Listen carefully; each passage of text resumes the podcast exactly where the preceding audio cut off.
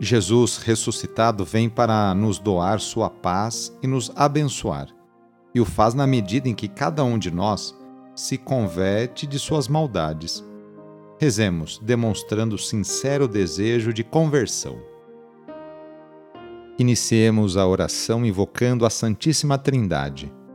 Em nome do Pai, do Filho e do Espírito Santo. Amém. Senhor nosso Deus, nosso Pai, nós cremos em vós, nós esperamos em vós, nós vos amamos, nós vos agradecemos este dia e vos damos graças porque estamos com vida.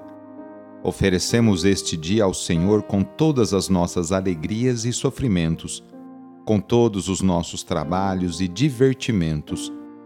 Guardai-nos do pecado e fazei de nós instrumentos de vossa paz e do vosso amor Ajudai-nos a observar vossos santos mandamentos. Amém. Nesta quinta-feira, dia 4 de janeiro, o trecho do Evangelho é escrito por João, capítulo 1, versículos de 35 a 42. Anúncio do Evangelho de Jesus Cristo segundo João. Naquele tempo, João estava de novo com dois de seus discípulos e vendo Jesus passar, disse: Eis o Cordeiro de Deus. Ouvindo essas palavras, os dois discípulos seguiram Jesus. Voltando-se para eles e vendo que o estavam seguindo, Jesus perguntou: O que estáis procurando? Eles disseram: Rabi, que quer dizer mestre, onde moras? Jesus respondeu: Vinde ver. Foram foram, pois, ver onde ele morava e nesse dia permaneceram com ele. Era por volta das quatro da tarde. André, irmão de Simão Pedro, era um dos dois que ouviram as palavras de João e seguiram Jesus. Ele foi logo encontrar seu irmão Simão e lhe disse: Encontramos o Messias, que quer dizer Cristo. Então André conduziu Simão a Jesus. Jesus olhou bem para ele e disse: Tu és Simão, filho de João.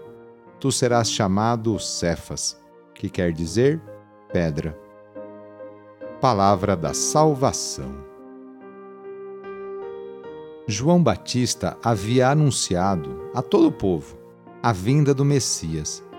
Agora o mostra já presente e próximo a dois de seus discípulos indica o Cordeiro de Deus. Um dos discípulos é André, que após o encontro com Jesus lhe apresenta seu irmão, Simão. Jesus olha bem para Simão e lhe dá novo nome, Cefas, que quer dizer pedra. Esse nome implica a futura missão de Pedro na comunidade. O outro discípulo, cujo nome não é revelado, poderia ser qualquer um de nós, eu e você, que desejamos estabelecer comunhão com o Mestre Divino. Os novos seguidores de Jesus lhe perguntam: Mestre, onde moras? Sem discursos persuasivos, nem promessas sedutoras, Jesus os convida a fazer a experiência. O testemunho vale mais que palavras. Hoje, Jesus convida você a também fazer essa experiência, a experiência pessoal com Ele, com o Messias. A messe é grande, mas os operários são poucos. Peçamos a Deus que continue enviando muitas e santas vocações para a sua igreja. Senhor da messe, pastor do rebanho, faze ressoar em nossos ouvidos teu forte e suave convite Vem e segue-me. Derrama sobre nós o teu Espírito, que ele nos dê sabedoria para ver o caminho e generosidade para seguir tua voz. Senhor, que a messe não se perca por falta de operários. Desperta nossas comunidades para a missão. Ensina a nossa vida a ser serviço. Fortalece os que querem dedicar-se ao reino na vida consagrada e religiosa Senhor, que o rebanho não pereça por falta de pastores. Sustenta a fidelidade de nossos bispos, padres, diáconos, religiosos, religiosas e ministros leigos. Dá perseverança a nossos seminaristas. Desperta o coração de nossos jovens para o ministério pastoral em tua igreja. Senhor da messe, pastor do rebanho, chama-nos para o serviço de teu povo. Maria, mãe do perpétuo socorro, modelo dos servidores do Evangelho, ajuda-nos a responder sim. Amém.